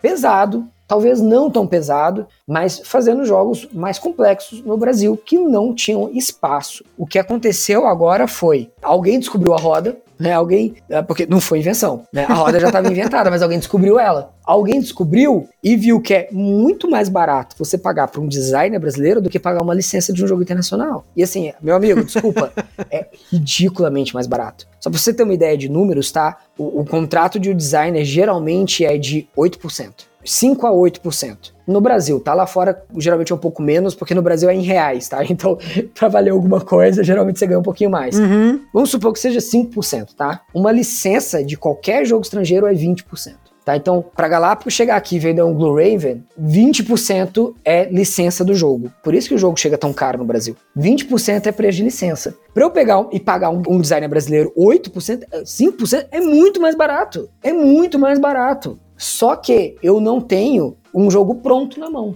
Né? O jogo que vem lá de fora, ele já está com design feito, desenvolvimento feito, arte feita, né? A, na maioria dos casos, imensa maioria dos casos, o jogo já tinha sido lançado lá fora, só chegou no Brasil depois que ele já estava consolidado. Então, me, até mesmo o, o, hype do jogo já estava feito, né? Então, você não tinha trabalho nenhum, era só lançar o jogo. Você fazer um jogo nacional, você tem que pensar assim, ó, eu vou pagar o designer, agora eu tenho que desenvolver o jogo, pagar o artista, fazer design gráfico, escrever o manual, fazer revisão, mandar imprimir. Se for na China, eu tenho que fazer todo o processo de logística de vir da China para cá. Dá trabalho, dá trabalho. Então não é só preço, só valor. Dá trabalho lançar um jogo nacional. E até falando de jogo nacional, olha só, Butileiro, essa daqui eu tô emendando, já vou Manda. emendando mais, porque aí nós estamos falando do seu jogo nacional. O Bruno Jacob lá do É Tipo War, forte abraço, eu gravei com eles lá, já deve ter saído o episódio, você já deve ter ouvido. Ele perguntou assim, ó, que jogo e que designer você teve mais influência para criar o Rio 1808, que hoje é o seu desafio, né? É o meu desafio, é. E assim, é, e tem tudo a ver com isso que eu tô falando. O Rio 1808, pra você ter ideia, é um jogo que tá pronto desde 2018. Só para você entender um pouco dessa conversa. É um jogo que tá pronto desde 2018, que foi fechado um contrato em 2019, tá? E que a gente tá aí nesse processo de developer, artista, pré-produção, para daí lançar um financiamento coletivo, para daí fazer a produção propriamente dita. Era um processo muito penoso, muito penoso. para todo mundo, tá? Para qualquer design nacional. Eu conheço N número de designers que estão com contratos assinados, já com editoras, e que os jogos ainda não têm previsão de lançamento, porque ainda tem todo esse processo para acontecer e a pandemia ainda atrasou tudo mais. Mas enfim, né? Vamos falar um pouquinho então de Rio 1808. Cara, o Rio é um jogo que nasceu da seguinte forma. Eu estava ainda me identificando como Eurogamer, eu ainda não sabia que eu gostava muito mais de euros do que todo o resto. E eu falei, cara, eu quero fazer um jogo. Para quem não sabe, eu sou designer, tá? É, eu sou designer gráfico. Eu tive um bom contato com o desenvolvimento de, de jogos e eu falei, cara, eu quero fazer um jogo de tabuleiro. É, eu gosto muito de jogar, eu tenho ideias, tem coisas que vêm na minha cabeça, eu gosto de mecânicas diferentes, eu quero fazer um jogo de tabuleiro. Eu comecei a buscar umas ideias, abisquei umas três, quatro ideias diferentes, tá? Dessas três, quatro ideias, duas sobressaíram, duas eu vi o potencial legal. Comecei a trocar ideia com alguns amigos meus que jogavam, trocando ideias sobre essas ideias, surgiram dois jogos. Tá? O primeiro deles era o Europa, o segundo deles era o Mercado Municipal. O Europa é relacionado à Lua Europa, tá? Não ao, ao continente.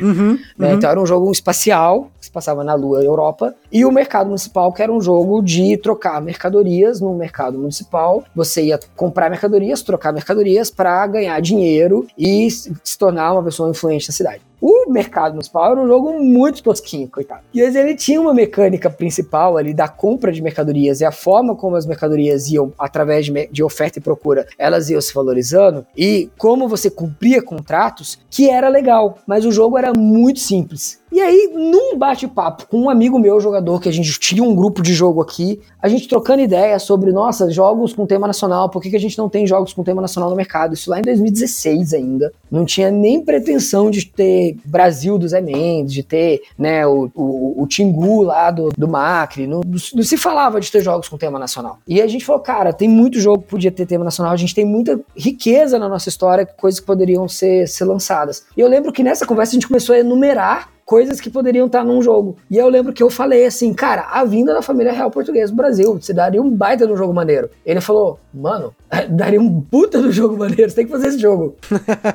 e aí eu fui para casa com esse negócio batendo na minha cabeça, batendo na minha cabeça, batendo na minha cabeça. E eu peguei o jogo do mercado municipal, falei, cara, eu acho que eu consigo juntar essas duas coisas. Eu acho que eu consigo fazer uma família real que precisa ser influenciada através da compra desses mercados, dessas mercadorias do mercado municipal. E juntei as duas coisas e virou o Rio 1808. Basicamente foi isso que aconteceu.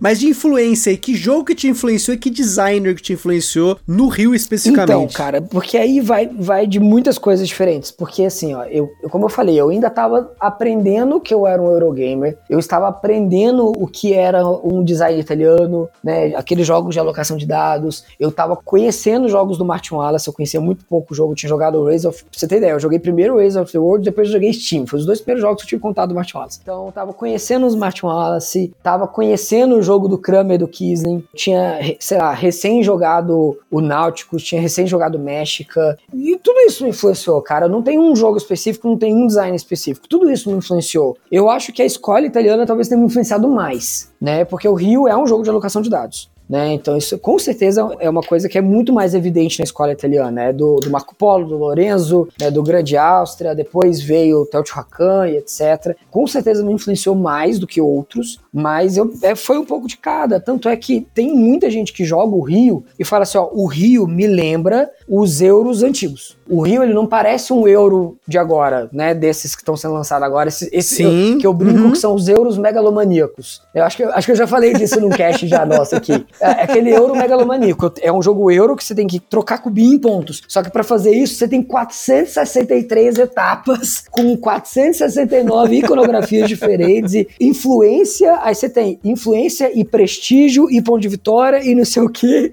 tudo no mesmo jogo, né? E assim, o Rio ele não é um euro megalomaníaco. Ele remete muito mais às escolas antigas de design do que essas escolas novas, assim. Eu tenho plena consciência disso, que o meu estilo de designer, né, de, de fazer jogos de game designer é uma escola de euro mais antiga, né? Tanto é que eu falei, né? É uma coisa muito mais Kramer, Kisling, Wallace, os italianos, talvez um pouco de Feld, um pouco de Uva, dependendo do jogo. É, é um pouquinho de cada coisa, cara. É, é, os meus jogos eles não são uma salada de pontos, eles são uma salada de influências. e aí, uma pergunta do Thiago Neves pra gente finalizar. Ele perguntou o seguinte: qual a maior dificuldade em ser designer de jogos? E ele também mandou um forte abraço e ansioso, hashtag release Rio 1808. Cara, assim, ó, é, primeiro de tudo, a maior dificuldade de ser game designer é não dar dinheiro. Acho que, sem dúvida nenhuma, a primeira coisa que eu posso falar é isso. Assim, ó, pode perguntar para qualquer game designer brasileiro hoje, ninguém vive de ser game designer, tá? Nem o Fel Barros vive de ser game designer. Ah, mas o Fel Barros trabalha na Semon, ele é contratado, tá? Ele não é, ele não vive de ser game designer. Ele é developer, ele é marketing, ele é uma cacetada de coisa diferente lá dentro, tá? Game designer que só faz jogos, cara, não tem como você viver disso e ser rico e etc no Brasil. É claro que quando a gente falar lá do cara que fez o Catan, do cara que fez o Carcassonne, do Knizia, do Feld, a gente tá falando de outro universo, tá? É como se eles vivessem em outro planeta. Porque esses caras, eles têm décadas, não são anos, tá? São décadas de história. Eles têm um mercado completamente diferente, que consome jogos de uma maneira completamente diferente na Alemanha, nos Estados Unidos, às vezes. Então é, é muito diferente a realidade lá da realidade brasileira. Então hoje no Brasil, o cara que faz jogos, ele tem outra profissão, tá? Ele faz jogos como um hobby. Eventualmente tem caras que dão certo, tá? O Macri, por exemplo. O Macri é um cara que tem uma história, né? Ele já é uma, é uma referência o Macri. Só que o Macri, ele fez uma história que ele é a editora, ele é a produtora, ele é o designer, ele é o developer, ele faz tudo. Quando você ouve falar do próximo lançamento do Macri, o jogo já tá pronto, né? Por exemplo, ah, Pets, vai lançar o Pets. Cara, o jogo já tá pronto, já tá com arte pronta, já tá rodando pra galera e, e abrindo o Catarse, sabe? Tipo, você não ouve falar do jogo do Macri lá atrás, quando ele ainda tá no processo de playtest. Então, o, o Macri é aquele cara que ele já construiu uma história para ele. Os outros designers nacionais não têm essa história, né? Tá todo mundo testando o jogo, indo em evento, você ouve falar do jogo do cara quando o cara tá lá na, no primeiro rabisco do playtest dele, porque ele precisa se divulgar. Se ele não se divulgar, ninguém vai divulgar para ele. Então ele precisa correr atrás, ele precisa ser o, o, relações públicas do próprio jogo, ele precisa muitas vezes fazer o develop do, jogo, do próprio jogo, porque as editoras nacionais não fazem develop, tá? Isso tá mudando agora aos pouquinhos, mas eu, grosso modo, editora nacional não faz develop de jogo, tá? Já cansei de mandar jogo pra editora, a editora falar assim, olha, eu só vou lançar o seu jogo se ele já estiver pronto, porque a gente não faz develop, tá? Então, você tem que ser o designer, você tem que ser o develop, você tem que ser relações públicas. Geralmente é o próprio designer, tá? Que tem o Insta do, do jogo, o Facebook do jogo, que atualiza a página do Notepad do jogo, é tudo o próprio designer, gente. A gente tem que fazer tudo no braço, porque ninguém vai fazer isso por você. Então, quando você fecha como editora, geralmente já tá tudo pronto. Tá? É muito raro você fechar como editor e a editora ainda ir trabalhar teu jogo. Então, quando você ouvir falar de um jogo nacional, cara, pensa que tem tudo isso aí por trás. Tem, às vezes, anos, anos de trabalho do designer já por trás. Não é assim, ó, nossa, comecei a jogar jogo de tabuleiro hoje, quero fazer um jogo, amanhã já tá no Catarse, já tá financiando, já tá tudo certo. Não é, cara. Você tem história, você tem que ter contatos, você tem que ir nos eventos, você tem que conhecer gente, tá? Tem que ir, não, não adianta, tem que ter que ir. É, é muito difícil um cara que tem, ó, se você tiver muito afim de saber como é que é, tem grupo no Facebook, tem grupo no Discord. Só procurar lá grupo de, de game designers, tá? É facinho de achar. Desenvolvedores de jogos é, é game designers no Facebook, no Telegram, no WhatsApp, tem para todo lado, tá? E você vai ver, cara, dezenas, dezenas de nomes que você nunca ouviu falar na sua vida. E de muita gente que tá com jogo bom, cara. Jogo bom na mão. Jogo que tá pronto para ser lançado na mão. E que o cara, às vezes, ainda não teve oportunidade porque falta QI. Falta conhecer alguém, falta uhum. ter um evento para ele mostrar o jogo. Principalmente agora nesse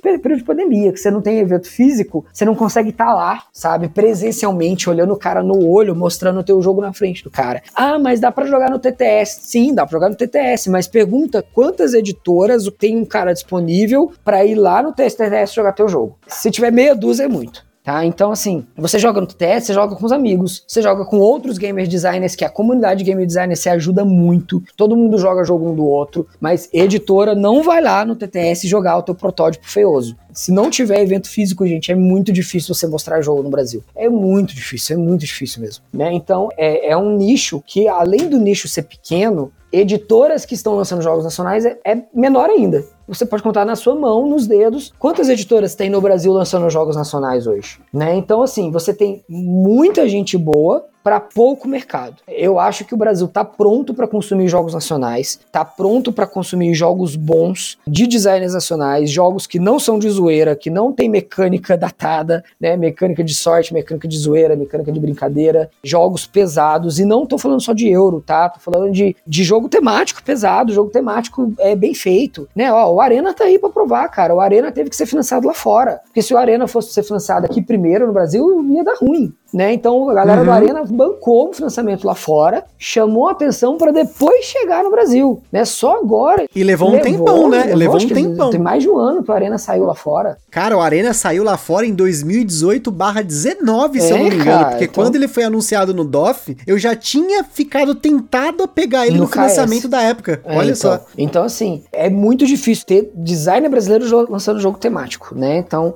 hoje com o escritório da Semon aqui no Brasil e a galera trabalhando trabalhando na Semon, eu acho que a gente vai acabar vendo eventualmente mais disso. Mas é aquilo, é lançamento da Semon, não é um lançamento nacional. Geralmente vai ser um lançamento internacional, né? Então existe todo um background de é a Semon lançando financiamento ou lançando direto o jogo no mercado através dos designers que ela tem do Brasil. E isso vai acontecer, tá? Eventualmente isso vai acontecer e vai acontecer muito, porque hoje eles já estão com uma equipe muito boa trabalhando lá dentro. Mas editora nacional, trabalhando jogo americano, né? Jogo temático, ainda vai demorar, cara né? Tipo, você vê aí um jogo de miniatura nacional, tal, uma coisa que ainda vai ser um pouco mais difícil de chegar bombando no mercado, tá? Talvez você vai ver no Catarse, eventualmente um ou outro ganhando ali uns 50 mil e tal, mas chegar bombando no mercado vai demorar. Eurogame, eu acho que hoje o nosso público mudou. É aquilo que a gente falou na outra pergunta. O público brasileiro mudou. Então, assim, a gente passou daquele público, né, do público do jogo da zoeira, passou pro público do Zombicide e jogos temáticos, pro público do Eurogame. Eu acho que a gente tá num momento em que o público brasileiro tá muito Eurogamer. Muito Eurogamer. Para mim, isso é ótimo.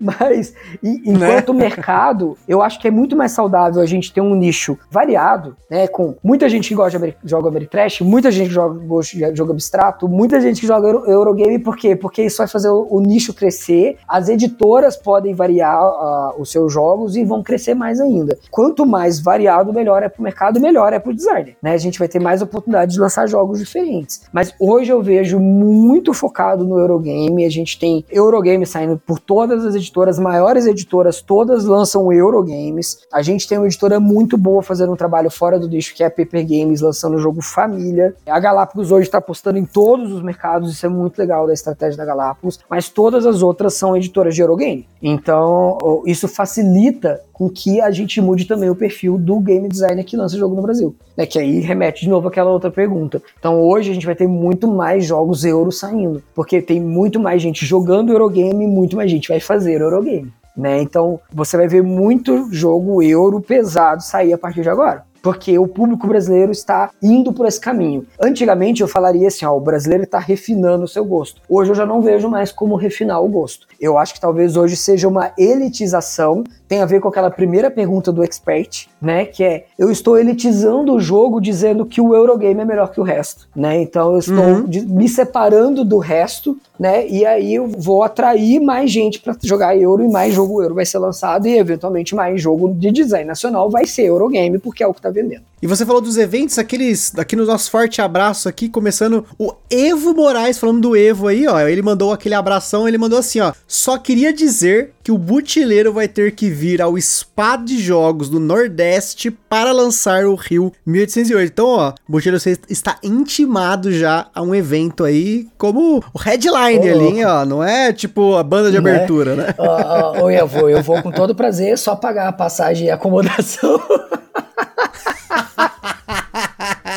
Cara, tá, tá, mais caro viajar no Brasil do que viajar para fora, pô. Então... Né? Caraca. E o nosso último abraço aqui foi da Maeli Passos que ela mandou, querendo muito saber quando sai o Rio 1808. Maeli, nas redes sociais, tudo quanto é lugar, hashtag release Rio 1808. Essa é a moral Exatamente. do sketch. É isso aí.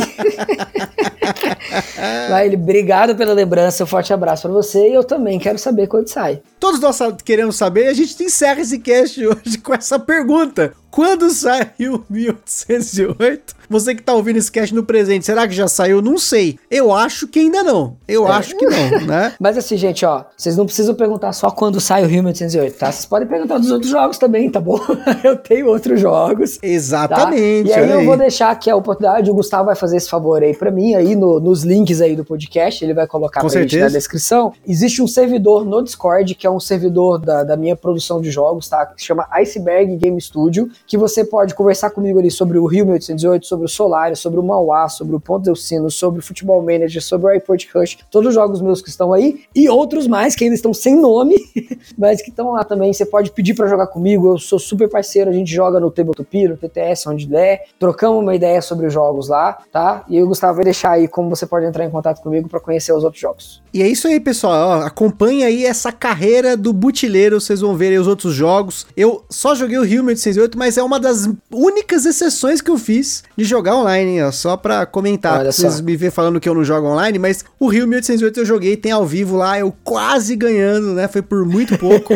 mas é isso aí, pessoal. Queria agradecer aqui o Butileiro por essa mega entrevista. Espero que vocês tenham gostado aí também dos assuntos que a gente abordou. A gente falou um pouquinho de família, falou um pouquinho de, de experiências malucas, de mercado nacional, falamos de tudo aqui, né? Então é isso aí, Butileiro. Queria agradecer aí, tamo junto. Gustavo, mais uma vez, brigadíssimo pelo convite. É, você sabe, eu tô sempre aqui, sempre que quiser, sempre que precisar de uma participação, tamo aí. Obrigado pelo pessoal que mandou as perguntas, foi muito gostoso bater esse papo. Um pouco diferente, né? Em vez de falar de um outro assunto, falando, Sim, né? falando desse, de, desse, outro olhar aqui como jogador e como dessa, toda essa experiência. Muito legal participar. Obrigado mais uma vez. Tamo junto. E é isso aí, release Rio 1808, manda lá e tamo junto. É isso aí, pessoal. Aquele forte abraço e até a próxima.